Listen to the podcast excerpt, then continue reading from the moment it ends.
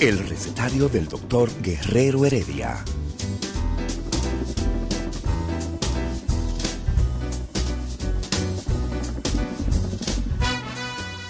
Una respuesta para cada pregunta. Una receta para cada problema. Ven a nuestra propuesta radial, amena, diversa y solidaria. Con alto sentido humano y profesional.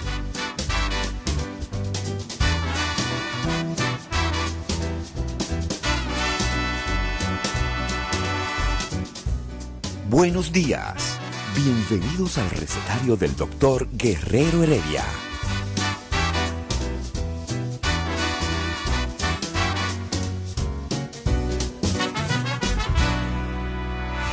El recetario del doctor Guerrero Heredia. Empieza la ciencia con un invitado especial, el doctor Ricardo de la Cruz Nieves. Héctor, hoy, hoy hemos empezado a hablar de un, un problema, porque para la humanidad es un problema, al que le corre como el diablo a la cruz el ser humano tocar, la muerte. Héctor, eh, dice el Bertrand Russell, el gran Ay. lógico. Hola, hola, Olga, el gran lógico y matemático inglés. Dice Russell, ¿qué es la vida del hombre? Una larga marcha a través de la noche, en un camino largo y tortuoso, rodeado de enemigos invisibles, torturado por el cansancio y el dolor, encaminado a una meta que no está seguro poder alcanzar, pero sin embargo pretende seguir. Wow. Eh, tú sabes que la muerte ha sido el tema del chantaje del mundo. Porque de alguna u otra forma el hombre tiene que crear mitos que le aseguren la vida eterna.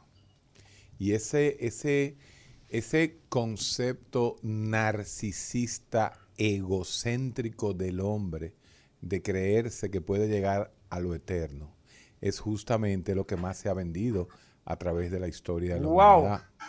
Eh, Nietzsche lo desbarata en mil pedazos, con la llamada paradoja de lo lúdico. Decía, mi- decía Nietzsche, si los dioses existiesen, yo no resistiría la tentación de ser uno de ellos. Sí, Pero Nieve, Eh, Nieve, hay un acontecimiento.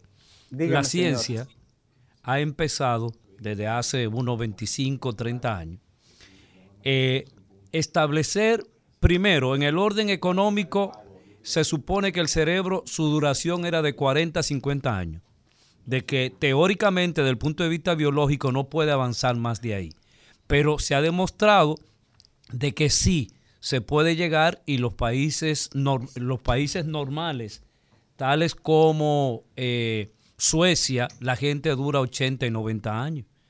Pero ¿qué resulta? Que la medicina y la ciencia en este momento ha demostrado que puede bregar con la muerte. Y de hecho, se, se ha, eh, se ha establecido de que la medicina en algún momento, dentro de los 50, eh, 30 años, podrá lograr que la gente pueda seguir viviendo después de la muerte. Entonces. Sí señor, y, y en este momento está sucediendo. Y, eh, una, una pregunta ahí mismo, ¿la- ¿algunos políticos dominicanos van a, van a durar todos esos años? Ay, esa sería la desgracia de la Ay, humanidad. mi madre, cuánto robo, Dios mío, en este país. Es que la biología, Ay. la biología no tiene sentido si es eterna. Héctor, este señor acaba de traspasar los linderos de Yuval Harari.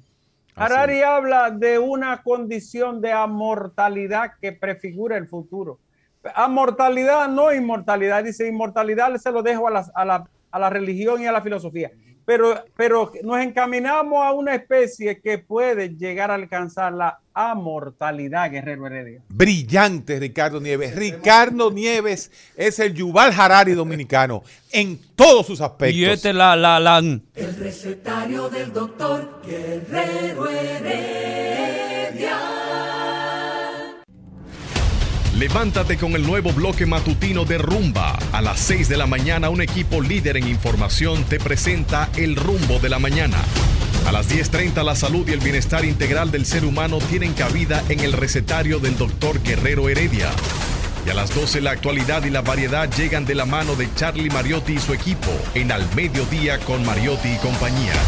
Información, salud y variedad en las mañanas de Rumba 98.5, cambiando el rumbo de la radio.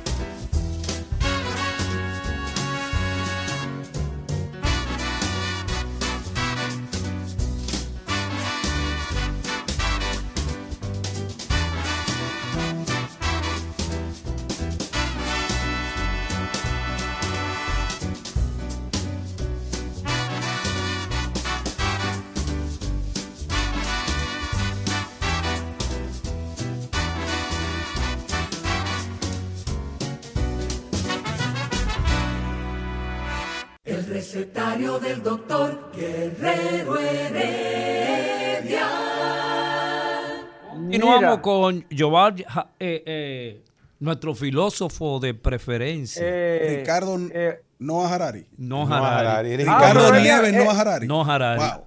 ah, pero es mi amigo que está ahí, porque tú no me dijiste que estaba mi amigo ahí. Carlos Carlos Veloz. Veloz viene a darle ese Carlos matiz. Veloz para darle una pela a los Tu, teólogo favorito, tu teólogo de pensamiento libre. favorito laico número uno. Miren, yo quiero aclarar lo siguiente. Héctor Guerrero Heredia dijo la frase demoledora de Nietzsche, que en alemán es dos alles Lukai Ewigkeit, que quiere decir todo lo que existe tiene deseo de seguir existiendo y es una parte lúdica de la existencia del ser. Ahora bien, también eh, el, el- el- el gran maestro español, eh, eh, el inmenso filósofo de, de Salamanca, esto, el que fue atropellado por los, por los malditos fascistas, esto, un amuno, un humanista gigante, dice, Bueno. el hombre, aunque lo oculte, tiene de manera ensortijada en sus, en sus adentros un apetito de divinidad, quieren ser dioses.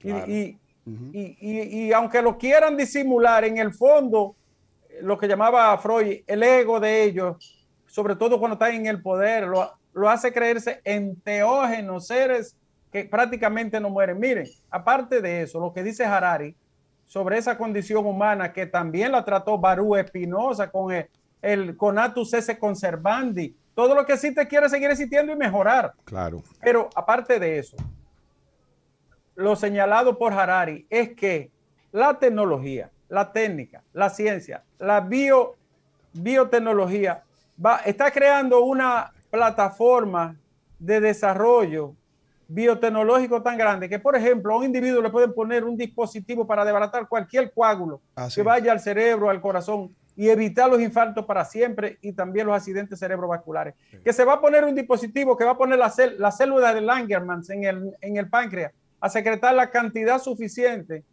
de insulina y que no va a ser necesario eh, inyectarle eh, eh, esta hormona a las personas de forma artificial porque se va a crear un mecanismo una, que, que lo va a proteger. La circulación. Me está dando la razón, ¿eh? la- pero yo no estoy negándote, pero sin embargo va a tener una finitud porque la célula envejece. Pero mira, Harari, oye, oye lo siguiente. Este, ¿por qué Ahora, como, la como gente... que no pega Harari nieve, eso es que huele a frito y a fritura. Unas orejitas. Pero ¿por qué la gente, por qué la gente no habla de la muerte? O sea, en Le los- tiene temor porque la muerte es tabú. Ah, pero es objetiva, un tabú objetivo. Ahí yo no, ahí yo no entendí que explique Guerrero O sea, Heredia. O sea, No, déjalo que él explique. o sea, fíjate lo siguiente, la muerte va a llegar independientemente de tú quiera o no quiera. Va a llegar la muerte a los Como 80, dijo a los Ismael el 90. jovencito, te toca. Así es. Entonces, pero la, la realidad es que independientemente a- a de eso, nosotros no queremos hablar de la muerte. ¿Qué familia? Lo que por pasa ejemplo, es eh, que el hombre habla de la muerte en todo momento, Ajá. desde que piensa en Dios. Oye, porque pero ven la- acá, priete, Pero escucha, priete. pero no reaccione. Le hemos dicho a este hombre que, que no reaccione. se- se inmediatamente. desespera. Se desespera. Déjalo que termine Pero la le idea. Pero- por, por- por pero- eso es que después no pero no que dicen estamos hablando eh, de Eladio, ciencia, Eladio no. Eladio no va a llegar a ser un filósofo dominicano, porque es que él frena de golpe. El- Él tiene que dejar que piense. Eso. explota de golpe. Claro. Por eso es, por eso es, por eso es evolucionista eh, psicólogo. A término medio. clínico le hubiera dado una galleta a un paciente. ¡Cállate! ¡Pan! bueno, eh, es que el hombre, el hombre en su finitud, tiene la palabra clave de la existencia, que es la angustia. Y lo único que disminuye esa angustia existencial del hombre es lo que vende los diferentes estamentos, vamos a llamarle así, religiosos, en el mundo entero. Sí.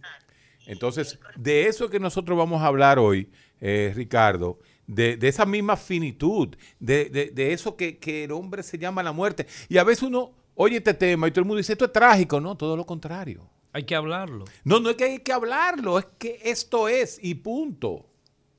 Esto es y punto. ¿Cómo yo pretendo alargar mi vida lo suficiente para ver morir a mis hijos? Esa vaina no tiene lógica. Sin embargo, no tiene sentido. Así es.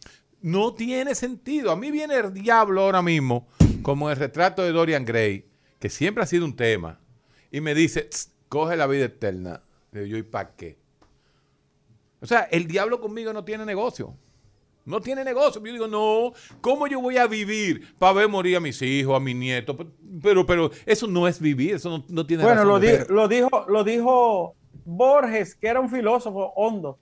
Dice, gracias al que fuere, llámele como te quiera, porque él era gnóstico, ¿no? Sí. Gracias al que fuere, a Dios, a la providencia o al azar, pero gracias que existe la muerte, porque Oh, imagínate Sí. la eternidad de la angustia. Sin embargo, eh, es una paradoja porque la ciencia lo que está buscando es extender la vida incluso de manera Buscando, infinita. no, que la ha hecho. No, no, no, no, el no. movimiento transhumanista, ustedes que No, mencionan no, a. Harari, a ese grupo, Ese es transhumano. el movimiento Sí. transhumanista, un, un movimiento de visión filosófica y cultural, Sí. busca a través de la biotecnología extender la vida y mejorar Ahí la sí. condición humana, Ahí biológica y tecnológicamente. El médico busca calidad de vida.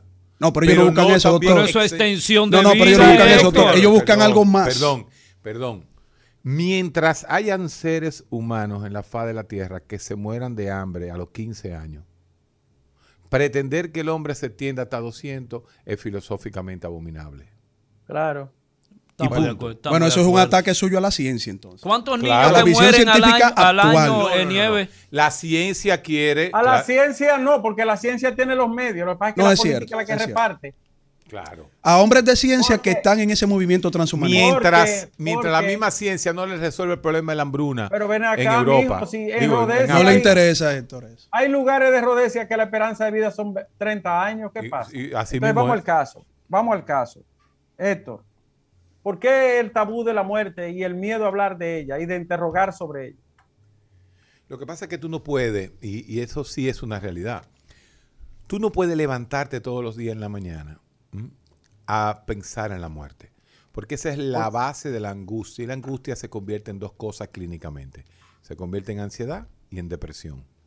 Si el muchacho se levanta y está un poco deprimido, como, Está diría, lógico tú, ¿eh? como diría Aaron Beck, y tú estás viendo la vida gris y te pones a pensar en la muerte, te pasa la idea suicida, del suicidio. Sí.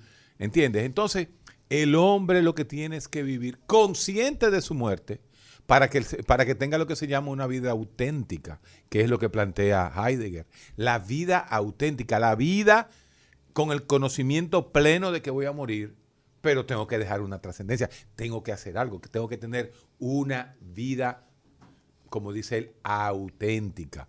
Cual sea, cual sea. Cual Héctor, sea. Héctor, Carlos, Eladio, ¿para qué sirve la trascendencia? Como Nietzsche se preguntaba, ¿para qué? Trascender para al final terminar en lo mismo. Pero trascender para qué, Héctor? Si ni siquiera te vas a dar cuenta cuando desaparezca. Pero eso es un realidad- fatalismo. pero eso es un Re- fatalismo. recuerde, doctor, que hay dos posiciones eh, o visiones en el mundo. La visión, vamos a decir, ramificada religiosa en todas las denominaciones religiosas del mundo entero y una posición materialista que dice, bueno, nosotros simplemente somos polvo de estrella, debamos desaparecer, olvidémonos de todo. Entonces, eso hay que No, no, tenerlo, no, eso hay que tenerlo presente. No, Nietzsche- hablando de fatalidad. Nietzsche está hablando, Al final, eh, señores, Duarte o Bolívar o, o- o- o Napoleón o Julio César se acuerdan de su gloria. No es que, no hay que la, es que la gloria es. eh, Son los vivos que óyeme, tienen rec- así que mismo- recordar. Ajá, pero el hombre hace la cosa por gloria personal. No necesariamente. No, ne- Es no, cierto, no, no, es cierto lo que el verdadero, no por ejemplo, necesariamente. no, no, el verdadero cristiano hace el bien y no mira a quién. No, espérate, yo no estoy Ah. hablando de religión, yo estoy hablando de filosofía. Exacto. El modelo a seguir en el mundo heroico occidental se llama Aquiles, que no se sabe si existió. Y el modelo era, él peleaba por él, por su valentía, por su honor, por su gloria. Sí, es Entonces cierto. hay una, hay una reflexión que le voy a hacer a ustedes brevemente. Miren, la ciencia puede extender y mejorar, que lo ha hecho. En el pueblo dominicano en 1963-65 la esperanza de vida eran 60 años, señores. En 1980 la esperanza de vida de este país eran 63-64 años. En el año 2000 la esperanza de vida aumentó a 68, 69 años y en el 2021 está rondando los 73 años. Nosotros duramos cada vez más. Se ha extendido nuestra esperanza vida. Pero usted Y eso- sabía que somos, escúchame para que tú continúes, que somos el último país de América Latina que tiene la menor vigencia de vida. 73 años. No, Todos los hay- demás hay- están por encima de nosotros. No, no, Bolivia, Nicaragua, cuatro El Salvador. países, Sí. El Salvador, Bolivia, Guatemala, Honduras y Nicaragua están por debajo de nosotros. Y Haití. pero vamos al caso. Y Haití es otra Y cosa. Haití, naturalmente. 63 años Haití. Vamos al caso, Héctor. Carlos, don Eladio, voy a dejar la pregunta. Tenía razón Albert Camus, que si es imbatible, si es infranqueable, si no podemos con ella, solo nos quedan tres opciones. La libertad, la pasión y la rebeldía. Sí, eh, eh, eh, ahí entra, bueno, ese es el marco existencialista de, de Camus, ¿no? Eh, el hombre es responsable absoluto, único y dueño Visión de- de, su claro. existencia. Esa es la visión existencialista y, y- y- y eso marcó, porque es que si no hubiese habido ese movimiento filosófico existencial y no hubiéramos quedado en la rigidez del positivismo lógico, señores. Óyeme, lo que parió el o, positivismo. o del, del hilozoísmo que duró como, como dos mil años, el naturalismo eh, en el trato al ente y al ente y al ente, pero, pero sin ubicar el ente en el, en, a- a- en el plano de la, de la materialidad de la vida, porque la, la angustia, la pasión, la alegría, el dolor, la enfermedad, incluso la fama, la gloria que busca, Por todo ahí eso. estaba Ortega y Gasset. Ahora, ustedes como, como médicos y también analistas científicos, ¿no se han preguntado por qué el ser humano probablemente biológicamente tiene ese sentido de trascendencia? O sea, Sí. ¿por qué algo que, que rompe incluso con su desarrollo biológico Claro, entre la vida y la claro. muerte? ¿Qué- ¿De dónde viene Claro. ese No, no, sentido no, de esa es trascendencia? la sublimación del, Porque- del- no, no, eh, la trascendencia no es más que la Porque la religión lo explica muy bien y el cristianismo sub- lo explica muy bien. Tú lo vas a explicar ahora del punto de vista cristiano. Pero la sublimación, la, la trascendencia no es más que la sublimación ¿eh? del instinto de conservación. Pero claro, es un mecanismo de conservación fenomenal. Exacto. Entonces, Ahora, No, do- do- No, no, no, no, no, yo no doctor, no, es simplemente no. Instinto de conservación. no, claro. Porque el instinto de conservación es, protegerte a ti y a la único, prole, pero el sentido de trascender más allá de la muerte, no, eso no es simplemente que un león se quiere comer una cebra y ella salga corriendo. El ser humano piensa más allá de su propia vida. toda la parte trascendente que el hombre ha inventado en la Tierra es un mecanismo de defensa.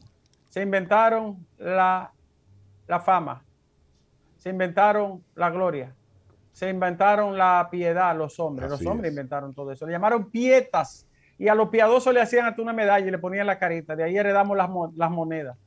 Eso es un invento romano. Se inventaron escribir mitos de heroicidad, como, como- que ustedes conocen todo, ¿no? Desde, desde Sí. antes de Homero. Ajá, pero Claro. también Sí, inventaron el tiempo. Pero el invento viene de un sentimiento, de un sentir. Sí, de las claro. cosas. eh, eh, pero al Que lo final, produce. señor, al final, y, y buscaron la piedra filosofal y que curara todos los males y que diera la juventud. Y la fuente de la juventud. Por todos los medios, hasta el alcohol llegó por eso. Buscando una piedra filosofal que quita, aunque él, dicen algunos que Y ayuda. encontraron pero los alu- alucinógenos. Tú sabes que, tú sabes una- Alucinógeno, el alcohol, el, el aguarrá, el alcoholado, todo eso vino de por ahí. Toda esa esto- lechosa fermentada. Sí, porque todo lo que fermenta produce alcohol, A- OH. Ahora esto, vamos al caso. Caramba. Entonces, un poco, porque yo no, yo no soy nietzscheano, pero al tipo hay que estudiarlo porque es un pensamiento escarpado, elevadísimo, ¿no? Y, y además eh, te provoca. Decía Nietzsche que al final es tratando de evitar lo mayormente posible el dolor y escalar a una dimensión de cierta alegría que algunos llaman y confunden con felicidad. Es verdad, Héctor, Carlos, es verdad que es muy elevado ese estado anímico del ser para una criatura tan insignificante, la felicidad. Sí, pero ahí tú entras en lo dionisíaco y lo apolíneo. Ay, ay, ay, ay, dos- ay, ay, ay, Las ay, dos ay. verdades de, de, de Ay, Nietzsche. ¿cómo debemos vivir? ¿Por la rectitud o la pasión? Ay, ay, ay, ay, ay. ay. Exacto. eh, Ambas cosas, señor. ah, pero... Pueden ese- ir de ¿y la mano, dónde como dice- Eladio. ¿Eh? Se pueden Exacto. ir de la mano. Bueno, eh, Ricardo, eh, vamos a hablar con, con Carlos un poquito sobre la parte, eh, el- ese concepto teísta. Porque justamente eh, el tema yo lo voy a tratar de por qué hay un sesgo, y yo quisiera que la gente entendiera lo que es un sesgo, entre el pensamiento lógico teísta y el pensamiento lógico agnóstico. Lo Para no, para, para Lo no traer a Eladio acomodaste. a la- al, escen- al escenario. No, para que entremos. Para no traerlo al escenario, Eladio. Sí, porque yo no quiero que haya una reacción. Sí, sí, sí, no, no, no. Eh, Héctor, eh, pero que el adiós, el adiós es no creyente, pero cree en ideología. Es muy Es que ideológico. existe, es que la ideología es parte del sistema político y ¿Y social. qué tiene que ver lo político y lo social con lo que vamos a hablar ahora mismo? Ajá, lo que te enseñan en la escuela, ¿qué es lo que es? No. Ah, no, Ah, ¿verdad? eh, y- no. o- u- Lo- los libros que tú lees, ¿quién lo, quién lo escribe y lo interpreta? Pero tú lo dices como si hubiera un órgano rector frío y con una capacidad de alienación Ajá. al ser humano. No. Vete a los Un medios de un- comunicación Héctor, a ver qué tú encuentras. Él lo dice como que hay un monstruo amable que decide todo. Un Oh, tiburón afable. Un tiburón afable. Un, un, un, un, un yo. Ustedes dos procapitalistas en extremo tienen ese pensamiento. Oh, sí, claro que somos procapitalistas, ¿verdad que sí? Es una manera de etiquetar cuando pierde la discusión. Claro. Pues, ¿Qué discusión se ha perdido Oye, si estamos empezando?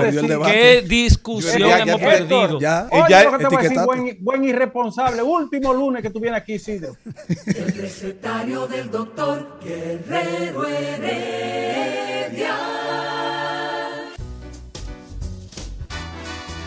Día de sabiduría y filosofía en el recetario del doctor Guerrero Heredia. El recetario del doctor Guerrero Heredia. Se realmente son lo que te dicen a ti. Bueno, estábamos aquí discutiendo hay, fuera del aire, pero estábamos en el aire con el Instagram. hay, hay una estructura que me dice cómo conducirme y cómo yo hacer las cosas. No, pero yo, te- yo estoy de acuerdo con Eladio ahí. Y- y- es inevitable. es que la se la- las ideologías Los son inevitables. Los marxistas y los Ajá. cristianos se... Claro, se- tú estás en una Sí, posición porque cómoda porque sí, tú eres agnóstico. sí. Tú no estás ni para acá ni para allá. Y para ti es muy fácil, Sí, ¿verdad? qué- qué Eh, lindo. ah, eh, Eh, eh, señalar. lindo te queda. Yo, yo ahí apoyo a Ricardo, no a Harari. Ese, Ricardo ese- Harari ese Nieves. atrevido. Ricardo, un atrevido comparte Ricardo su- es. Ricardo comparte ideología. Lo que Sí, pasa sí, es que Ricardo- Ricardo, tiene Ricardo una no- visión más académica del mundo. Ricardo y no va a o Ricardo no es tienen- cristiano, tú me vas a decir a mí. Sí, también. Y, y- Ajá. y- Ah, no, él es creyente. Él es cristiano light. Mira, no, no, no, él no es light, Porque él tiene mucho otros. conocimiento. Óyeme, no. Ricardo fue hasta Monaguillo. Candidato mucho conocimiento. Él- Candidato Lo que él ve las cosas de un, de un punto de vista no tan dogmático y académico. él, él no se acaba de decidir. Yo lo voy a ayudar a decidirse por Cristo. Porque ¿Y esa es la única verdad. ¿Y por qué tú te das El la única La- persona No, yo dije, lo voy a ayudar. Está en que él se deje ayudar. narcisista de decir que eres tú que lo puede ayudar? El Que único que lo puede ayudar a- es Juana. En el sentido de aportar. en el Juana- sentido de aportar. Juana no lo ayuda realmente. Juana lo subyuga. Él está bajo el, el- el- el yugo de Juana. Así es. Pero el hombre para ser libre no necesita ideología, al revés. La ideología atrapa al hombre. Es No que, lo- es que esa, es la, esa es la idea. Que te atrape para que tú no puedas. Por ejemplo, los, los estados le convienen a un país educado. Es que tú siempre caes Pero en el- en el escúchame, poder. pero venga acá. Pero ¿dónde Pero no- que dónde- esa es la realidad. ¿Dónde no se da educación? El problema Mira, en es que la educación que se da es limitada. Claro. Pero Por se ejemplo, la- El posmodernismo no tiene esa vaina, Eladio. Ajá, vete donde los suecos, a ver No, si no está en eh, esa eh, vaina. La, la gente lo que está en el mercado, mira, al Ah, mercado. ahí, ahí estamos de acuerdo. a- al mercado que es el nuevo Dios. Ese es el Tú Dios. lo sabes. Sí, señor. Eso- No, siempre, siempre ha sido- el mercado siempre ha sido un dios Sí, para las culturas. sí, sí, sí, claro. El Walter dinero, el amor al dinero, Walter eh, la Benjamin. interacción de, de- de- de- de bienes. eso. Ese gran judío, Walter Benjamin, eh, el pobre se suicidó. Tú te sabes la historia de Walter Benjamin, ¿no? Benjamin, sí. Walter Benjamin como, como judío sale despavorido de, de la Alemania y pasó todas las vicisitudes del mundo. Cuando llega a la frontera con España, ese día España promulga el bloqueo de, lo- de- de la, de la entrada y él desesperado se da un tiro y se mata. Se mata ahí mismo con pocos años, muy, muy, muy, muy pocos años. Entonces, eh, ¿por qué traje a Walter Benjamin? Lo traje, ah, porque el mercado, mira, el mercado postmoderno le importa un carajo La que muerte. Eladio sea marxista, que, que Ricardo Nieves sea yuvaljarista, que Carlos Veló sea cristiano. Le importa un carajo la ideología. Lo único que le importa al mercado es que los tres están consumiendo una tarjetica de teléfono. Sí, es cierto. Eso es todo. Entonces, el posmodernismo, lo que le está diciendo las ideologías, y Slavo Zizek, que tú no eres muy amigo de Slavo Zizek, pero hay que leérselo. Hay que tragarse al loco ese todo el tiempo. Parece como si estuviera empericado. ¿Tú te das cuenta? Claro. El Slavo Zizek, o es una alergia giganteca que tiene. que Tú manejas muy bien desde eso. chiquito. ¿Cómo es? Sí, yo vivo, yo conozco ¿Cómo, las cómo es, drogas. cómo es el asunto que tú hiciste con la mano? Eso te impresiona a ti porque eres un pariguayo, pero eso eh, para la juventud, eso lo hacen ellos sin, sin problema. Así que Sigamos que con te el Lavo preocupes. Zizek. Sí, sí, con el Lavo Zizek. Las ideologías se fueron al carajo. Y mira, Pero qué va. y mira que mira que ahora justamente qué es lo que es ideología en el posmodernismo? Comunismo, no nada de esa vaina. Pero por Ahora eso- la ideología es género, pro vida. Claro, pero por eso es que yo le doy la razón a Eladio. Ah, porque es usted- que ahí el donde los marxistas y los, comuni- los comunistas marxistas Ah, ahí voy. y los, y, y los cristianos El se Todo unen. lo que postmoder- tú eh, lo hacen, lo, No, lo no, hacen eso, los eso es un asunto de, es acá. un es un Todo lo asunto que de razonamiento. en este Héctor. momento, Es un estos micrófonos, estos micrófonos son made in ¿dónde? No, pero. Eladio, Eladio, escucha por qué te voy a dar la Oye, razón. que yo, eso. que mira, mira, aprovechame, que muy pocas veces te la doy. Ustedes ¿Por qué, yo te doy, por qué yo te doy la razón? Porque el posmodernismo es una visión ideológica que ataca todas las demás ideologías. Sí, Entonces, ellos mismos se contradicen Sí. co- dentro de una ideología. Óyeme, Eso Eso, es inevitable que el ser humano ad- eh, eh, ad- el hombre- adquiera una ideología. el hombre más radical que ha vivido en la historia de la humanidad no es Marx, no es Lenin, no fue, no, no, el hombre más radical de la historia ha sido Jesucristo. Claro, porque era, Dios rompió entre, era Dios entre nosotros. le, le rompió los esquemas a todo el mundo y a todos. Pero, pero, Héctor, tú pones a Jesucristo de ejemplo. Y Jesucristo fue un ser humano en la tierra que era imposible de imitar, porque era Dios mismo entre nosotros, rompiendo todo lo que se supone que el ser humano tiene como vicio en la tierra, incluso las mismas ideologías que se tenían. Y nosotros Que se heredamos tienen, de la que antigüedad. se tienen, Carlos. Y se ti- Eladio, nosotros, mira, el ser humano cree que está inventando nuevas cosas. Y nosotros heredamos todo lo que esos Sí, antepasados no dejaron. Así Esa es. ideología posmoderna, eso, eso, esa visión posmoderna, eso viene de los griegos también. Y los griegos, al, enel- al helenizarlo todo, ¿verdad? Eh, lo que nosotros asumimos es esa herencia helénica de los griegos. Pues nosotros pensamos como griegos. La academia que tenemos es como griego. Toda ideología que nace es buscándole un, un- un punto que algún griego tocó en un momento. El feminismo viene de, de esa visión amazona. Claro, alma, el feminismo viene de esa visión amazona. Y así sucesivamente, todas las cosas que nosotros estamos viendo de que como nuevas, no, no hay nada nuevo bajo el sol. Ni hay nada nuevo y por eso los extremos se unen. Mira, Pero de esa mala negación, pero mira, dentro de la mala eh, mira, interpretación que se ha hecho de Nietzsche, eh, Nietzsche tiene un, un famoso libro, eh, inclusive es lo que menos me gusta, el anticristo. Yo lo- lo- los libros de, de Nietzsche lo Sí, es- ahí- ahí- Lo es. ahí Nietzsche es medio flojo, ¿eh? Es flojón, es flojón. Ahí es medio Porque flojo. después de la evaluando el, el- genealogía de la al moral, yo no estoy alabando a nadie, hermano. Escuche. No, no yo, no, yo- voy a escuchar. Usted ¿Tú no sabes por qué? por eso- Yo no voy a escuchar porque tú traes a colación un sujeto que está en la especulación, no, no se ha demostrado. Y hasta este momento, y ahí me divido Pero fue un con gran Carlos, pensador. Y, y ahí, hasta este momento, no hay una evidencia física de esa existencia. de que, Y- de que Jesús no vivió. pero venga acá. Ah, pero ¿Cuál es la evidencia física? No, te- Entonces, no lo en sitúe, historia, Eladio, pero no sitúe eso, no lo sitúe, Lo- Los judíos tienen una posición muy parecida a la no, de no mencione esos genocidas en este momento. Bueno, pero, pe- ajá. no lo mencione. Que, el, que, No, que no- ese no- jodido pueblo prometido está, está eliminando a seres no, no. humanos que, que incluyen niños, que incluyen a seres humanos vivientes en función de quedarse con toda esa tierra. En función de todo eso, sigue desde que llegaron en el 1948, exterminando Ah, porque ellos llegaron a en el sus 48 primos. Ellos llegaron en el a 48, sus primos que son los Ey, O sea, palestinos. la ONU, le entrega, la ONU le entrega en el eh, hace una resolución en el 47, en el 48 ellos comienzan a comprar tierra. No, y no, entonces, no, esto no tiene madre. y entonces tú dices que ellos que llegaron Oye, tirando bombitas llegaron, ahí. llegaron a, a- a los judíos lo han sacado de todos Ahora, los sitios. Lo Sí, es cierto. Pero los es cierto. kurdos también lo han sacado. No me hable de los kurdos. Ah, no estoy ajá. hablando de los, de los Ajá, judíos. yo te- tú- Yo no yo- te permito aquí en el recetario de Guerrero Heredia que hable mal del pueblo judío. No podemos ser pro, El- pro- yo prosemita no ni puedo- antisemita. yo Hay que no ser puedo objetivo. hablar Ni pro ni anti. de un pueblo o de un gobierno que elimina físicamente a otros seres humanos. No me meta Sí, sí, en esa. sí, A porque- jamás te voy a aceptar Ah, eso. Porque jamás, jamás, eh, ellos son unos sabios. Yo no estoy diciendo que Dios seamos jamás, sabios. mira cómo lo Jamás, mencionó. ahí. No estoy diciendo- Dijiste no jamás, tú eres de jamás. Tú eres de jamás. Mira, Ten cuidado, mira, eh. mira, eh, Ten cuidado. va- vamos a hacer una Mira, pausa. no, no, espérate. Vamos a organizar el tema, señores. Vamos a organizar el tema porque las pasiones se desbordan Sí, cuando estos vamos como por temas otro lado. son tratados de esta forma, señores. Vamos, vamos despacio. Vamos, vamos a escuchar por lo menos 10 minutos sin espavientos. Sin espavientos de este señor que está aquí. Y después vamos a darle 10 minutos a él. Porque Si yo quiero ir. son mis verdades. Que tú no quieres escuchar. Entonces tú, tú no eres postmodernista. No, él no es postmoderno. Yo no soy postmoderno. Es Pero mira la contradicción. moderno. Mis verdades sonó como un postmodernista.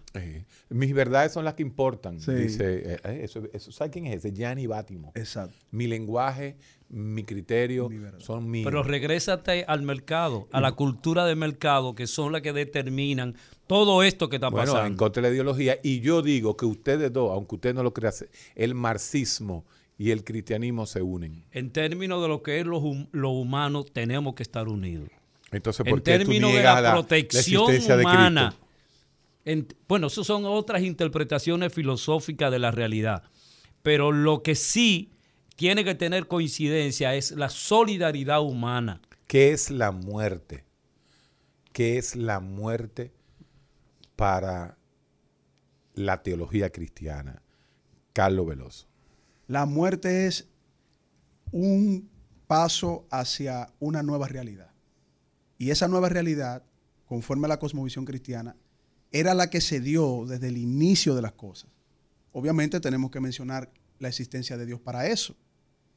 La muerte es una consecuencia de una desobediencia, que es lo que ve eh, o lo que se presenta en, en esa revelación que sostenemos los cristianos.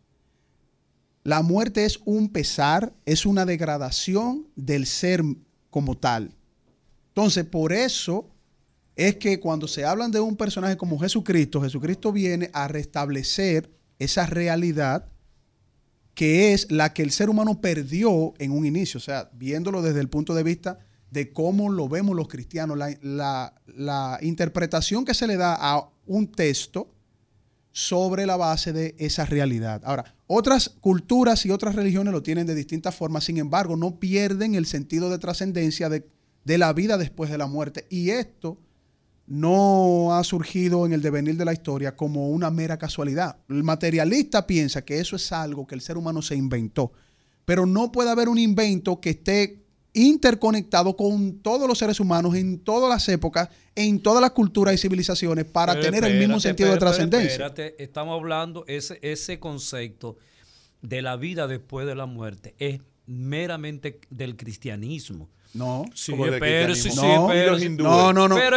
no falles en hindúes- historia, Eladio. No hindúes- falles en historia. los que tú hindúes estás en el recetario. y aquí- Los hindúes gracias, no Carlos plantean, Veloz. las- Gracias. los hindúes, los musulmanes, todas esas religiones, incluyendo el 23% de la humanidad que no cree que es atea, ¿verdad? Que no se, no se reseña.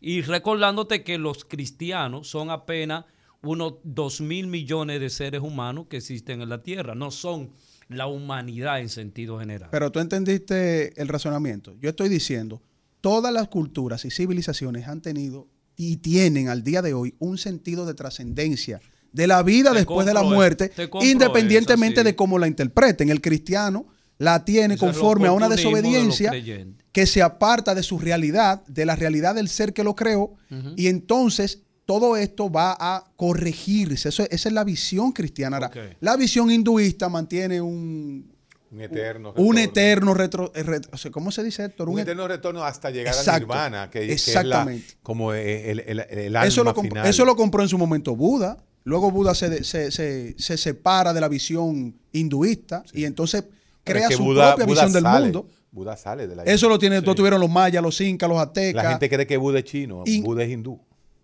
Exactamente, es como entre el medio. Gautama. Siddhartha Gautama. Entonces, en el cristianismo, la muerte es simplemente un paso a, a retornar a, la- a su realidad y a encontrarse con su creador y a dar cuenta de las O cosas sea, que en vez de que llorar- hizo en su vida llorar estando cuando- apartado de él. En vez de llorar, como se acostumbra, eh, cuando se muere un cristiano hay que alegrarse, hacer una fiesta de Cuando porque va a trascender a otro a otra dimensión. Para la cosmovisión cristiana es, es un paso hacia, claro, es un paso. O sea, Dios ¿Por le permitió vivir y, y no, eh, se tiene la confianza de que, esa de es que esa palabra, persona Carlos. está con, con su creador. Pero ¿Por, ¿por qué qué duele duele tanto, la muerte?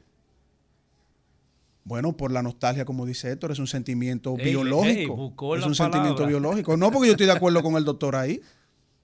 El mismo Cristo, Sufrió nostalgia. en un, en un momento. Sufrió nostalgia por sus discípulos, flaqueó. sufrió nostalgia por el mundo, o pidió por el mundo. Padre, perdónalo porque no saben lo que No, hacen. y Eso es nostalgia humana. Recuerden que ¿Y Jesucristo vino a hacerse Carlos? hombre para padecer como, eh, eh, como hombre, como ser humano. O sea, esa fue la misión de él. Esa es la visión cristiana. O sea, para el cristiano, la muerte no se interpreta como un materialista la puede interpretar. Es, eh, el término de la vida biológica, de los procesos eh, tanto cognitivos como, como de todos sus órganos, no es un paso trascendental encontrarse con su creador. Tú sabes que en ese sentido los cristianos católicos Ahora, ¿tú Eh, crees son- que Hitler no va a dar, tú crees que uno- un, un ser humano como Hitler murió, se volvió polvo de estrella y todo, y entonces pasa a la conciencia del universo como cree el 23% que tú defiendes, que tú dices que no, que esa ideología no es una ideología religiosa, y yo te digo que sí, porque esa parte de esa creencia en la conciencia universal es religiosa. Es un concepto que te lo respeto, pero no necesariamente eh, elumbra todo lo que es el proceso de verdad. Ahora, yo eh, sí alabo lo siguiente. Por ejemplo, los cristianos, los católicos cristianos tienen un formato eh, mejor, por decirlo de una manera, de hacer su duelo después que alguien eh, eh, parte hacia donde, es- hacia donde va Sí. la gente regularmente mira hacia el cielo, pero los la gente enterrada, Sentido de trascendencia en el ser humano. pero la gente enterrada en la tierra. Sí. Entonces resulta que los católicos duran nueve días recordando de manera, si tú quieres, eh, no necesariamente de tristeza, sino de recuerdo favorable a ese ser querido que se fue. Sí, o sea, yo correcto. pienso que en términos terapéuticos eso es excelente lo que hacen los católicos con relación a los nueve días. El recetario del doctor Guerrero Heredia. Rumba 98.5, una emisora RCC Media. Día de sabiduría y filosofía en el recetario del doctor Guerrero Heredia. El recetario del doctor Guerrero Heredia. Héctor, hablando de la, de la, de la muerte, si la aceptamos o no la aceptamos, y qué es la muerte, nosotros nos gustaría que nuestros oyentes puedan también eh, interactuar a través del 809-682-9850. 809-682-9850 y desde cualquier esquina del mundo 1-833-380-0062. Hay un joven que nos llamó el viernes que nos gustaría que vuelva a llamarnos para nosotros darle, darle algunas indicaciones. Eh, no sé, ¿Te refieres a la, a la persona que llamó con una situación de que no se sentía bien? Sí. Y entonces fue en el programa donde están eh, esta joven, ¿cómo, cómo se llama la joven que está en- Lidia Soto. Lidia Soto y, y el joven. ella es especialista en cardiología. Cardiología, nutrición, hipertensión y una de las personas que ha tenido uno de los discursos más realistas también con el COVID-19. También eh, escucho su voz por otro sitio. Ajá. Sí. Pegar. Lidia. Una cosa con roca, una cosa así, una, una Mira, eh, Carlos, vamos, vamos, vamos a hablar con el pueblo. Pero yo quiero que el pueblo dé su opinión sobre su muerte. A ver. Buenas. No estoy escuchando nada. No Hello. tengo audífono. Aló, sí, buena. Sí. Héctor, Manuel Alcántara, de este lado. Manuel, cuéntanos. Mire, yo quiero que ese señor sepa o se informe de que los oyentes del recetario del doctor Guerrero Heredia somos personas muy cultos y muy informados e inteligentes. Ahí está. Que tiene que saber de qué manera va a enfocar. Así. ¿Cuál señor? Que habemos tres aquí. Eh, Eh, Eladio. El señor que acaba de hablar ahora mismo. Eladio, Eladio, que siempre No, está. Eladio no, Eladio no. Ah, Carlos. Oh, ¿y qué podemos corregir? Por eso que somos tres gatos, pero bueno, así Sí, es. pero eso, yo creo en la ciencia, en la evolución. Mi Dios es como yo me porto, pero eso dice que después que yo muera voy a, voy a resucitar de nuevo, eso es tontería. Estamos claros de eso, señores. Ya las religiones deben ir cambiando ese cliché de decir lo mismo todo el tiempo. La- bueno, la, y, tenemos, la religión y tenemos que decir eh, el lo cristianismo que ha dice esa persona que es brillante. Si hay una religión, y a hoy yo sé a que me va a atacar el marxista este de, de ese mismo. Sí, porque tú estás en el medio de los dos. Si hay una religión que ha agno- te- agnóstico, dice el que. Sigue, sigue, sigue. Él está Sigue más para tu discurso, lado. Sigue tu Mira, discurso. oye lo que te voy a Sigue decir. tu Pero de- discurso. sigue déjalo Oye, tranquilo. oye lo que te voy a Sigue- decir. mira que estoy Óyeme, lejos de ti, que no vaya a empujarme. Óyeme, yo soy más ateo que tú. Ahí está. No te pierdas. Yo soy más ateo que tú. Muchas gracias. Pero si soy más ateo que tú, también soy más humano que tú. Epa. Ah, entonces no, no, no, no, no te pierdas conmigo. No te pierdas conmigo en ese Llévalo suave, llévalo Llévame suave. suave. Entonces, óigame, ya, ya se me fue. Se me que fue. Eladio Lo te diablo era el lo tiempo. del cristianismo. Ah, la única religión que ha, mira qué palabra voy a usar, ¿eh? la única religión que ha evolucionado, que ha hecho catarsis, que se ha preguntado a sí misma la naturaleza de la propia religión, han sido los cristianos. Así es. ¿Cuál es ¿O cristiano? tú te crees que ¿Pero cuál es cristiano? Hay dos Pero tipos de cristianos. Pero escúcheme, no, porque tú tienes que ilustrar. Hay dos tipos de cristianos. ¿Quién te dijo? Pues dices tú que hay dos tipos. Cristiano católico y, cristiano protestante. La Son dos grupos. Está decir, hay varios bien, tipos de interpretación. Ese no es el punto hoy. Ah, ese no es el punto. Fíjate que la propia cristiandad evoluciona frente al catolicismo con el protestantismo. ¿O tú te crees que la, tú Y la crees visión que la judía también. 101 tesis de, de, de- de Lutero, Zwinglio, Calvino, son paje coco? No, la propia religión, la única religión que, se evolu- que evoluciona y que se adapta es el cristianismo. Los musulmanes no han tenido... ¿Tú te imaginas que en musulmanes haya un calvino? Se lo, se lo Han, ha- han intentado salir, pero no, no, no lo pueden. No han tenido su, eh, ¿cómo se llama? Su, eh, su reforma. Exacto. La religión cristiana se vive reformando y por eso que ha sobrevivido en el mundo, eh, en el mundo eh, Occidental, occidental, occidental. de cierta forma. Entonces tú tienes que aceptarlo. Y yo tengo que aceptar que si no hubiese sido eh, Pero- por el concepto, por eso comencé con es esa al revés, palabra. Héctor, es al revés. ¿El mundo occidental ha sobrevivido por el cristianismo. Bueno, ya tú tienes tu posición y yo Oh, te la es- acepto. oh, sí, la Segunda Guerra Eso- Mundial, la Primera Guerra Mundial, todos los, los, los La homicidios. primera y la segunda guerra mundial hecho- eh, fueron guerras religiosas, los- Eladio. La primera y la Pero y segunda no guerra- son Tú religiosos. dices que fueron guerras religiosas. Pero no son religiosos. No, pero el hombre es religioso por naturaleza. el hombre- La- exactamente. Déjame óyeme, seguir no, escuchando hombre, la- la gente. Ahí pelearon ateos Buenas. también, Eladio. Oh, Buenas. oye, tal, y ho- hoy los soviéticos. Exactamente. Sí, díganos. Eh, yo vengo del estamos rodeados de muchos haitianos, pero de haitianos picacaña, de los que vinieron, que agarraban por allá en los montes. Pero cuando a ellos se les moría un familiar, ellos lo no lo lloraban, lo lloraban cuando nacían. Y cuando lo iban a enterrar iban con fiesta, con música. Y ellos decían que cuando nacen no saben lo que va a pasar y cuando mueren ya saben para dónde van y van a descansar.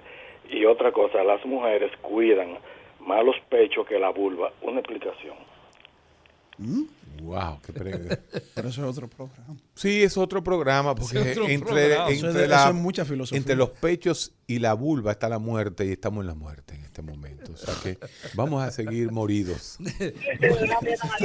Buenas. Muy buenas tardes, doctor. Sí. Eh, yo quería saludar a Mario La.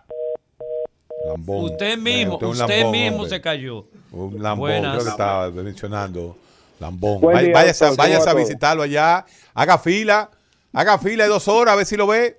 Váyase allá al, al Servicio Nacional de Salud que está ahí al frente de la embajada, Lambón. O que A ver, a ver si va a poder llegar. si- se lo felicitando, felicitando. Buenas. Usted no ve que aquí estamos en rojo y tú hablándome de, de- de- de- de salud pública y del Servicio Nacional de Salud. Buenas. Buen día, buen día, doctor. Diga Sí. usted. Eh, una, pre- una pregunta, doctor. ¿Cómo yo puedo organizar, o sea, o más o menos armar ese orden cronológico del aprendizaje? Por ejemplo, antes de yo leer a Nietzsche, a, Wow, a qué bonito. Descartes, Qué buena pregunta. Mira, ¿cómo yo puedo? Porque a veces yo he leído uno de ellos y quizás sea hasta el último y a veces Sí. no puedo entender. Como, eh, explíqueme eso. Yo Comience con la Biblia. Gracias. mira. No, Para que no se deje engañar. Oye, Mire. oye. Sí, sí, sí, sí, no te preocupes. Óyeme, comienza con. oy- óyeme. Esto lo va a decir el doctor. Óyeme, óyeme. Tú eres judeocristiano, ¿no? Tú eres occidental. Óyeme. Para uno entender la historia del pensamiento del ser humano, para uno entender la historia del pensamiento, usted debe comenzar leyéndose una historia de la filosofía. Vamos a comenzar por ahí. Un libro, usted lo compra, en, en Amazon hay uno buenísimo, yo lo recomendé, me parece que estaba traducido al español, no me acuerdo ahora mismo el autor. Usted entra a Amazon y usted busca historia de la filosofía, historia del pensamiento. Y le va a comenzar desde los sumerios, los acadios, después con los griegos, los egipcios. Y usted va a ir conformándose Construyendo un eso. marco histórico Buena recomendación. un marco histórico referencial. Y ahí, en cada época de la historia, usted va sacando ¿no? datos específicos. Ahora bien, lo que enlenteció o aceleró el proceso de pensamiento es cuando ese pensamiento, eh, vamos, estamos hablando en eh, la filosofía, eh, estamos hablando en el pensamiento. Fíjese que no he entrado en lo religioso todavía. Hubo un factor en los últimos dos mil años que cambió el rumbo de la filosofía. Y justamente fue, fue Cristo. ¿Por qué? Porque justamente es a través del vehículo cristiano que se maneja la ciencia. Pero fue también en ese mismo vehículo ¿eh? que se le acusa de, de haber eh, alejado el conocimiento del pueblo. Wow, qué reflexión. Ok. Nunca Es- la había escuchado así. Ese, ese, ese análisis de cómo ese vehículo, el vehículo está, y hay que aceptarlo, aunque usted no crea en la existencia de Cristo, eh, Eladio Hernández. Eso es su problema. Pero a mí no me enseñaron, sigue cristianismo- explicando su El cosa. acá. cristianismo Es una base. El cristianismo fue el vehículo tanto de la ignorancia como de la sabiduría. Usted coge el camino que usted le Es dé una la base, gana. es cierto. Usted coge el camino que usted le dé la gana. Y eso mismo se está viendo ahora. Ahora bien, ¿por qué yo frente a las otras religiones tengo que ser cristiano? Porque el cristianismo es la única religión que puede tener una base científica dentro de su evolución de pensamiento. Y punto. Y, un marco punto. filosófico también. Eh, Un claro. marco y- filosófico. Bueno, eh, es más, déjame decirte algo. Los más duros post-existencialistas, filósofos, son cristianos. Así es. Desde Levinas Así para allá. es, un grupo de tipos que si tú los analizas, tú dices, "Oye, espérate, es que no es fácil. Carlos, ¿qué es un fariseo? Fariseo. Sí. Es una corriente religiosa del- de- dentro del judaísmo. Fariseo, están los fariseos, los saduceos y otros movimientos más pequeños. Cualquier parentesco. Buenas. Que yo soy un fariseo. Yo no he dicho nada. Aló. Mira, si, tú tuvieras la edad mía, tú eras embrujando ahora mismo. Pero como tú eres un viejito de 80 Aló. años, yo no me voy a meter Sí, contigo. le escuchamos. Sí, que el poeta Misa. Hola, poeta. Hacía mucho que usted no hacía contacto con nosotros. No es casual. A propósito de la materia casuística, quiero preguntarle qué diferencia hay entre nostalgia y tristeza. Bueno, eso Eh, está. buen- buen- buen- buen- buen- muy, muy- muy bonito. Nostalgia y tristeza. Uno es un a sentimiento. otro es propósito una de la muerte, ¿eh? No, no, eh, eso está muy bien escrito. Lo que es una emoción y lo que es un sentimiento. La nostalgia te produce tristeza. La nostalgia es una emoción. Eh, La tristeza es un sentimiento. Es, eh, eh, parte del hombre, la, la tristeza. Nostalgia. la- mira, hay nostalgia que no son tristes. Es cierto. Hay nostalgia que no son tristes. Lo que pasa es que tú, te, tú la añoranza, la nostalgia, no, no necesariamente es tristeza. Miren, lo que no es triste, lo que es real, es que tenemos 294 camas de cuidado intensivo ocupadas. Que desde el 23 de, eh, desde el 23 de abril, el pico que ha hecho el COVID-19 en cuanto a gravedad ha sido increíble. Nosotros dijimos que la causa principal era que los pacientes se están cronificando en cuidado intensivo. O sea, la ¿Qué ciencia, significa eso? que la ciencia está prolongando la vida de pacientes que se hubiesen muerto hace, a- a- a- eh, hace seis meses. O sea, ya nosotros Casi conocemos. llegando al hospital se Nosotros moría. llegué a, exacto, nosotros ya sabemos manejar el COVID. Entonces, la gente se está Durando un no, mes. para llegar, la gente se está descuidando, la jodida vacuna, eh, en, vez de, en vez de crearle a- al hombre la conciencia de que ya estamos vacunados, ahora vamos a ponernos la mascarilla para salir de esta vaina. Ah, no, la gente está en la calle. Miren, lo de ayer, fíjate cómo yo lo, yo lo estudio, gracias a, gracias que fue en el malecón por lo menos. Pero el malecón se está convirtiendo de nuevo lo que fue en los años 80 En- en- bajito en- en mis- en en mis la años- discoteca grande. Déjame decirte, eso no está mal. Primero porque es gratis. Es el colmadón más grande que hay. Eso ahí van a aflorar negocios. ¿Tú me entiendes? Yo estoy de acuerdo con que el malecón desde allá, desde Camaño, allá, en la plaza de Camaño, hasta el Metaldón, se convierte en una sola discoteca. Frente al mar. Imagínate tú, como South Miami. Claro. Perfecto. Como una vez fue, Héctor. ¿eh? Sí, pero duró poco. Fue del 82 como hasta los no- 90.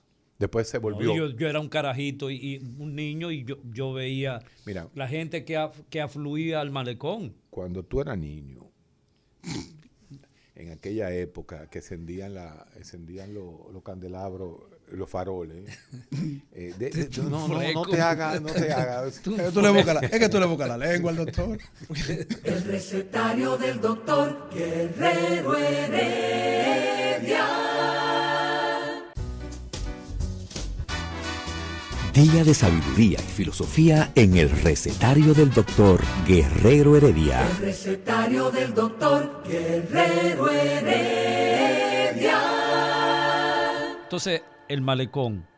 lo- la gente ha la salido. gente hacinada, bebiendo, sin mascarilla. Pero, como yo digo, señores, para que estén sin mascarilla en un colmadón o en un bar con aire acondicionado, por suerte que sea en el brisón que había, eh, porque el verano, tú sabes que viene eh, eh, verano en Semana Santa, no, ya no estamos en Semana Santa, pero pudiese, no, Semana Santa o en marzo o en abril, ya estamos en mayo.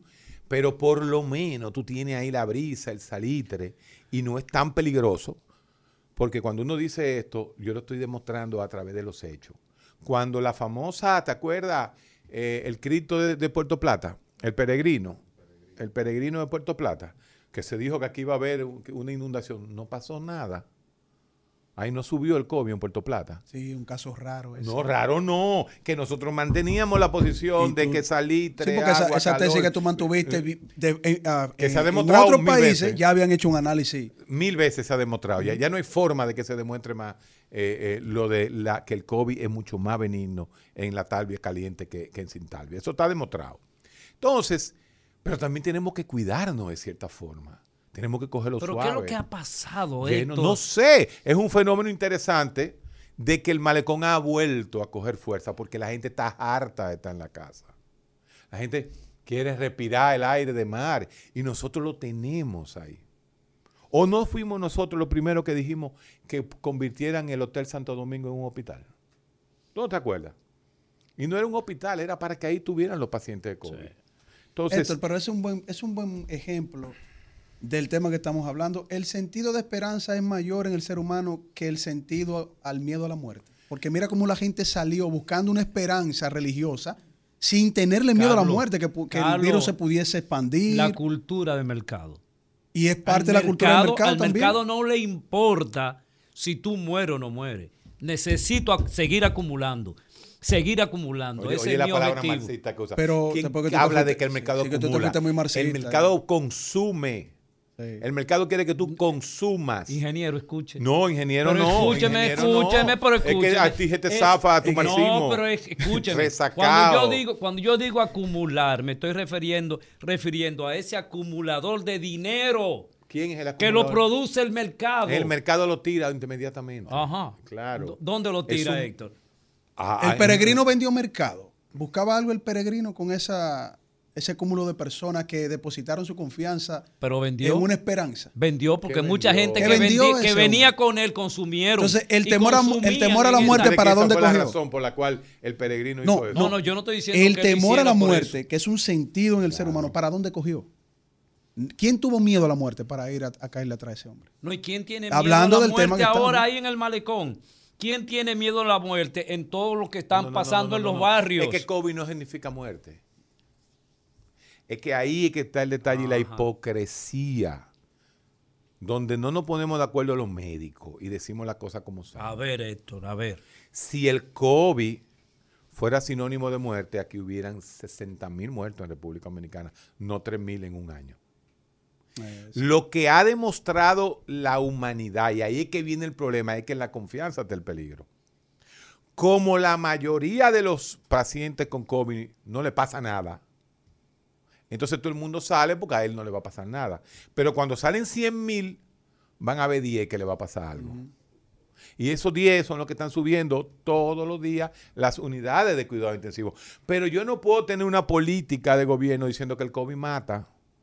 Yo tengo que tener una política de gobierno diciendo mascarilla, mascarilla, mascarilla. Vacúnese, vacúnese, vacúnese. No que el COVID mata, porque el COVID en el 95% de los casos no mata. Y en República Dominicana en el 98.7% de los casos no mata. Así es. Entonces, ahí es donde está, eh, ahí es donde está el problema, en que no tenemos un discurso estandarizado para poner las cosas como son. Y cuando un muchacho, cuando un muchacho le da COVID, ni cuenta se da y le dice, ah, pero yo creo que tú tienes COVID, Ay, sí, a mí me dio COVID. ¿Cómo tú le vas a decir a ese muchacho que no se vaya a beber un trago en el malecón? No hay manera. Ni Trujillo, que resucite mañana y coja el poder, va a controlar las hordas freudianas. ¿La qué? Las hordas freudianas a bajar al malecón. Nadie lo va a parar ya. Y ese es el malecón de este lado, pero de aquel lado lo mismo. Oh, no, no, ese comenzó antes. Ese comenzó La- el de la Avenida. España está desde Sí, antes. desde antes, sí. Porque el de la Avenida España tiene una diferencia que tiene los bares ahí mismo. Sí, ahí Entonces la gente cruza a beber. Y más asequible, más asequible. En el malecón no hay muchos bares todavía, pero se ponen su chiringuito y ojalá que, que la, la, la, ¿cómo se llama? Chiringuito, ¿qué es esto? El chiringuito es en España. En España le dicen chiringuito a los chimichurri. Ok. Esos lugares donde te venden. Pero que, que la síndico Carolina le dé permiso a 200 chiringuitos. Que reactiven. Que reactiven el malecón. Eso está más bien que el carajo. Pero vamos despacio. Vamos despacio. Que vamos demasiado bien en muchos aspectos. Fíjate, tenemos 7.5% de vacunación completa. Más de un 20% con una vacuna. Por encima de todos los países. No, pero se está empinando la unidad de cuidado intensivo. Que eso sí es grave. Eso sí es grave. Como digo, cuando salen 100 mil ahí en el, en el malecón, hay 10 que van para los cuidados intensivos. señor. Ah, no, que 99.999.9 no le pasó nada. No, pero ahí hay 10 que son los que están llenando diario. Hay un promedio de 10 admisiones nuevas diarias Pero eso van a cuidados, a cuidados intensivos y resulta que la gente está durando más en cuidados intensivos. O sea, va a haber un, un colapso. Pero que esos 10, Héctor, van, tienen una familia y van y contaminan la familia. O sea que esa, esa multiplicación también. No, no, pero. No, oye no, lo no que- es así. oye lo que Sí, pero ya lo de mencionó decir, dentro lo del, acabo de decir del dentro del universo de 99%. contagio, ya él lo mencionó ahí, 95 punto y pico por ciento. Más. O quizás más. Óyeme, la letalidad en República Dominicana está en 1.3. Significa que el 98.7. 98 ¿En cuánto que está? Repite. Sintomáticos. Oye, ¿En cuánto que está? Oye, o- otra de las mentiras.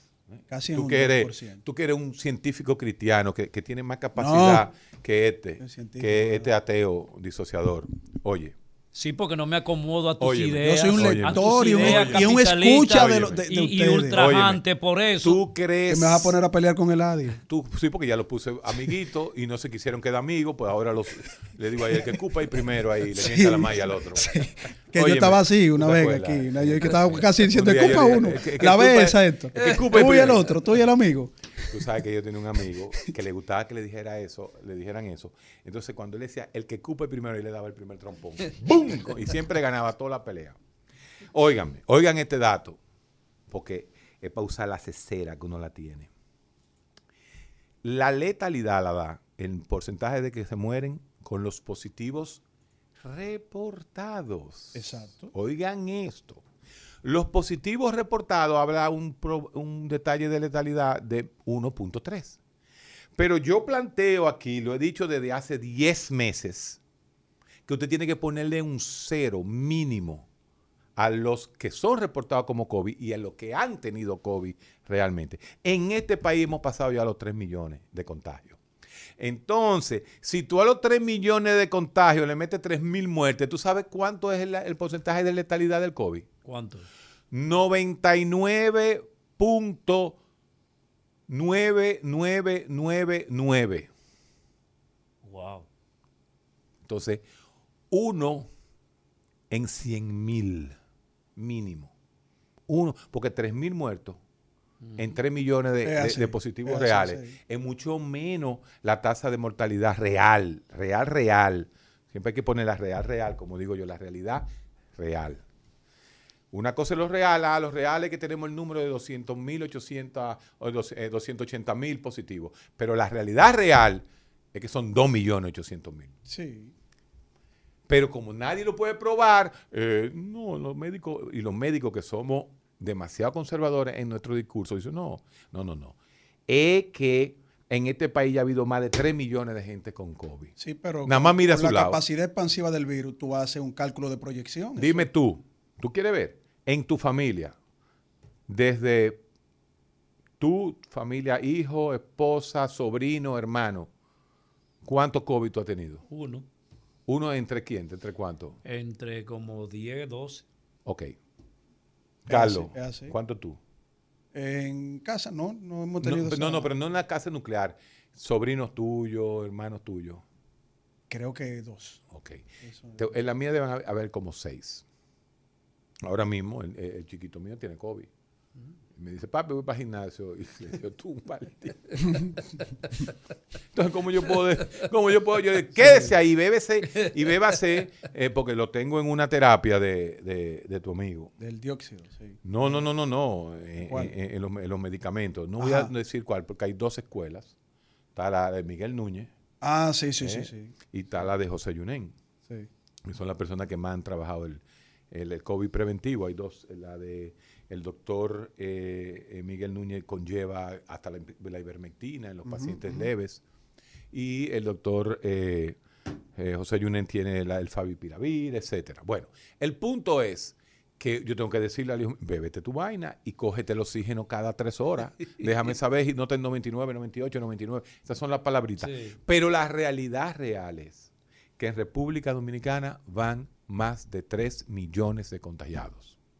Sin embargo, lo oficial son 280 mil. Pero es que así como tú dices, hay Ah, una tasa en- de expansión que se tiene que calcular, la proyección de contagio. Porque En- entonces, ¿en tú, tú no estás en entonces, si en 3 millones se han muerto 3 mil, ¿cuál es la tasa de letalidad? Exacto. Tírala ahí, tírala tú mismo.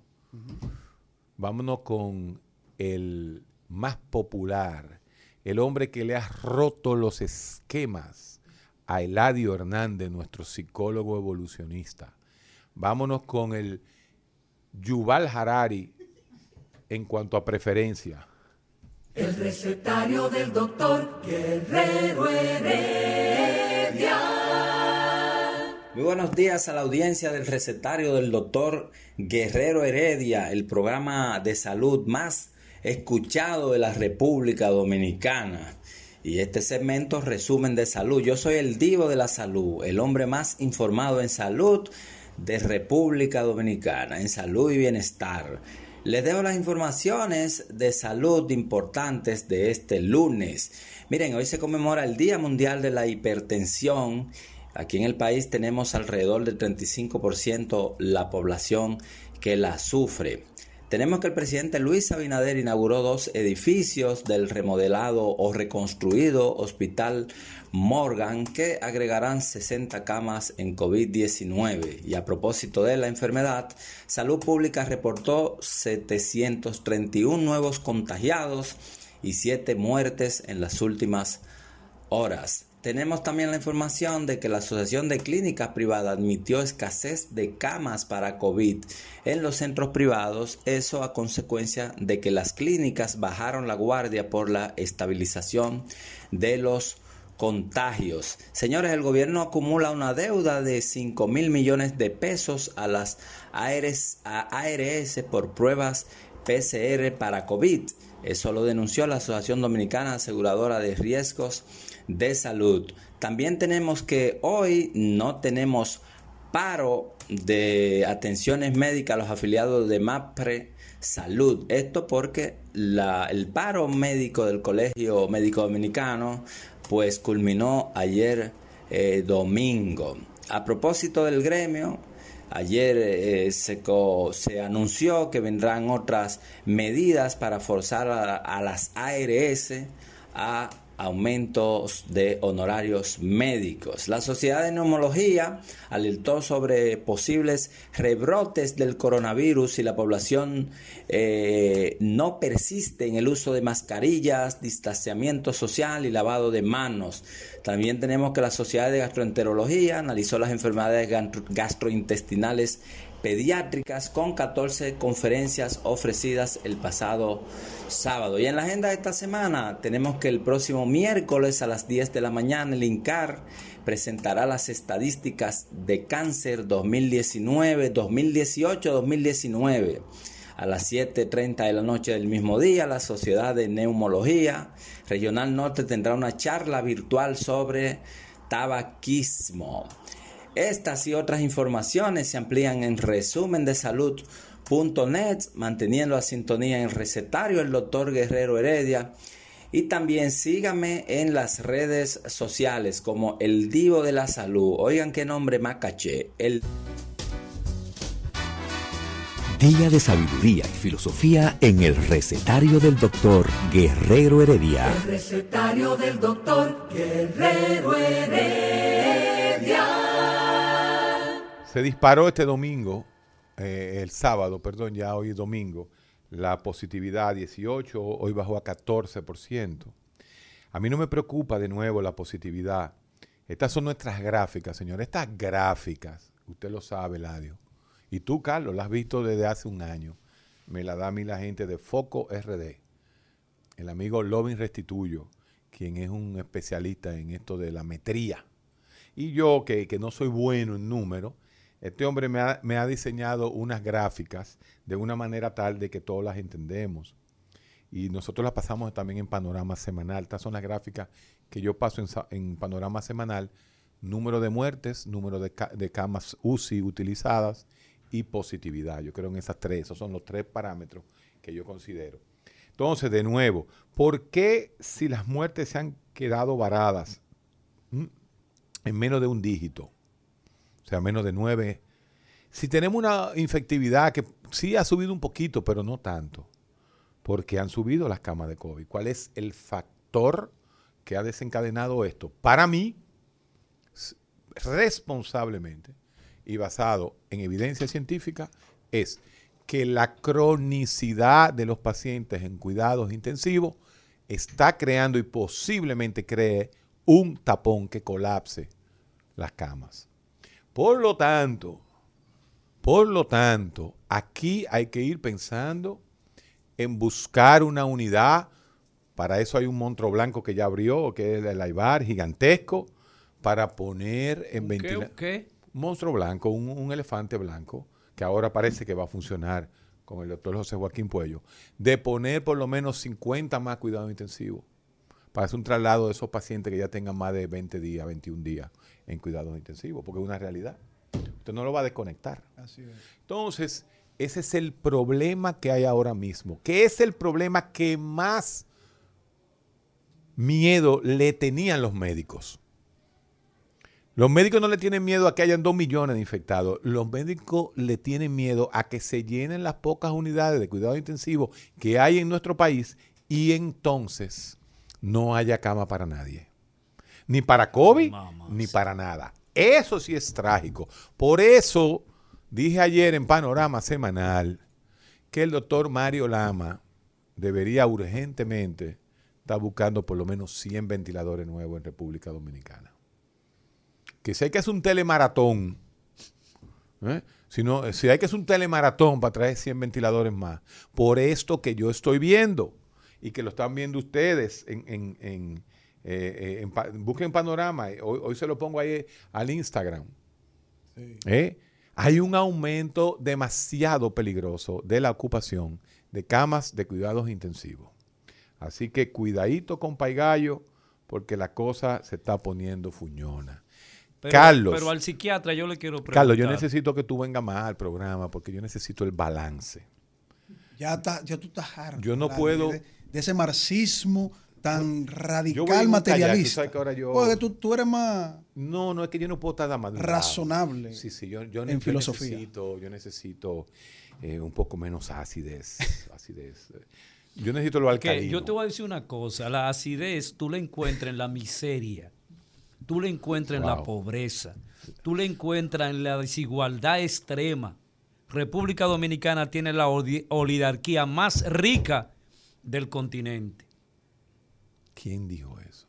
Las estadísticas, tú lo puedes buscar. Que aquí hay más no que en Brasil. esa, ¿eh? te, te pue- te- en, Mira, en la proporción mira, que somos nosotros. Carlos Slim solo tiene más cuarto que la oligarquía entera metida en una licuadora. Mire, señor, la oligarquía dominicana, por ejemplo, El gap, tú dices. decir Por el gap más fuerte. El, el gap más pronunciado es en Brasil. Por ejemplo, tú Eladio, pero tienes, será del Caribe que tú quieres decir. pero tú tienes, Bájale un chin. Para creerte pero un poquito. escúchame, la economía Y mira que él es dominicana, creyente, ¿eh? la economía Él tiene dominicana- la predisposición pero a Yo creo en todo señor, menos en los ateos. Dime. Oye. Va. Es porque tienen ideas diferentes a la tuya y eso es intolerancia. Eso vamos. Entonces, ¿qué es lo que resulta? Me quedó bien eso. Se, se declaró intolerante. ahí. Se declaró intolerante el tolerante. Porque resulta que la economía dominicana tiene 60 años creciendo, todos los años, todos los años. Y resulta que el, el Little, el Little Sugar Lake sigue exactamente igual. El, el, el Light Sugar Lake es la cañita. Sigue exactamente igual que hace 60 años. Y El gueto, según Spike Lee. Sí. Los guetos latinos y negros están igualitos, teniendo la oportunidad Ajá. de vivir en los Estados Unidos.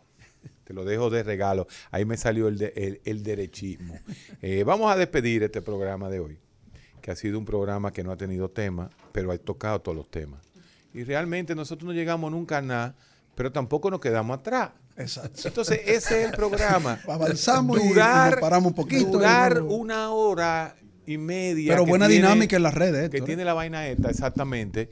Por lo menos poniéndonos a pensar.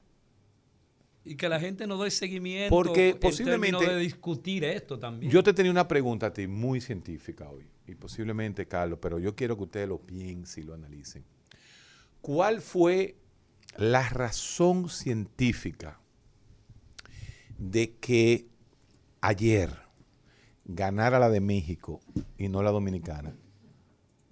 Tú estás, tú estás rompiendo ¿Tú la filosofía de la ciencia. Sobre ahí. vestido, pelo y, y la belleza. Este, mira, yo quiero simplemente. ¿Tú la viste? No, ¿Tú lo viste? Escucha, El- el- escucha, escucha. ¿Tú viste eh, Miss Universo? Eh, yo quiero que cuando tú eh, regrese a tu casa materna, le dé muchos saludos a doña Carmen. Mira, eh, yo vi la mexicana. La mexicana lo único que no parecía era mexicana. Entonces, a veces uno dice... Pero Miss Eladio Me- dio la respuesta ahorita. Miss México. La ideología de mercado. de la ideología de mercado. Porque la señora era alta, flaca, eh, la antítesis a lo que era. Entonces, a veces uno pregunta, ok, México, toditos son de este tamaño. exacto. Entonces tú dices, si el, el- el, eh, el concurso pone Miss México antes de decirle Juanita Pérez, ¿verdad? Óyeme, debería entonces ser adecuada a donde, de donde viene. Porque la dominicana, sí, la dominicana es una flaca india. Cuando decimos, eh, una flaca morena. Una, mesti- una, una mulata. Muy bella. Una, una Muy mulata. bella, muy bella. Que Entonces, es esa sí representaba de cierta forma eh, al, Al dominicano. Eh, pero nada, ese es un tema demasiado profundo en el área científica. Mira, y yo creo que nosotros sí. tenemos que repasar Va- toda la va- ciencia para aquí, irnos. Vámonos de aquí, vámonos de aquí. Recetario del doctor Guerrero Heredia. Rumba 98.5, una emisora RCC Media.